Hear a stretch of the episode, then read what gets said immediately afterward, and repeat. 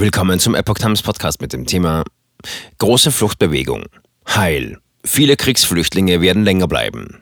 Ein Artikel von Epoch Times vom 14. April 2022. Rund 340.000 Ukrainer sind nach offiziellen Zahlen bereits nach Deutschland geflohen. Der Arbeitsminister ruft zu andauernder Hilfsbereitschaft auf. Viele ukrainische Kriegsflüchtlinge brauchen nach Einschätzung von Bundesarbeitsminister Hubertus Heil eine längerfristige Perspektive in Deutschland.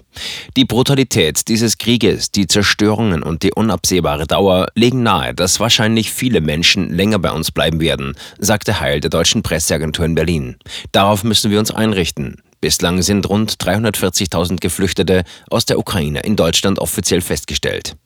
Die Hilfsbereitschaft und Großherzigkeit, die es derzeit bei vielen von uns in Deutschland gibt, müssen wir als Staat und Gesellschaft durchhalten, wahrscheinlich für eine längere Zeit, sagte Heil. Von unseren Erfahrungen lernen. Deutschland kann nach Einschätzung des Ministers dabei Lehren aus früheren Flüchtlingswellen ziehen. Nach der ersten Phase des Krisenmanagements, in der es um akute Versorgung gehe, müsse in einer zweiten Phase Integration ermöglicht werden. Dabei können wir von unseren Erfahrungen lernen, so Heil.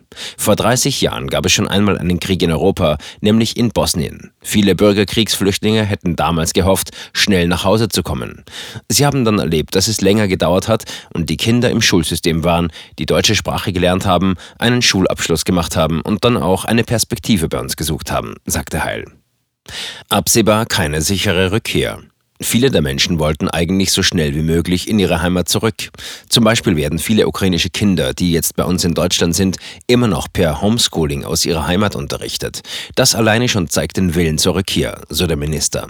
Doch der Krieg erlaube vielen absehbar keine sichere Rückkehr. Heil bekräftigte, dass nun konkret weitere Sprachkurse breit ausgerollt würden und die Qualifikationen der Betroffenen besser anerkannt werden sollten. In der vergangenen Woche hatten Bund und Länder beschlossen, dass ukrainische Flüchtlinge Grundsicherung bekommen können und von den Jobcentern betreut werden sollen. Dort soll auch Vermittlung zu Arbeitsstellen leichter möglich sein.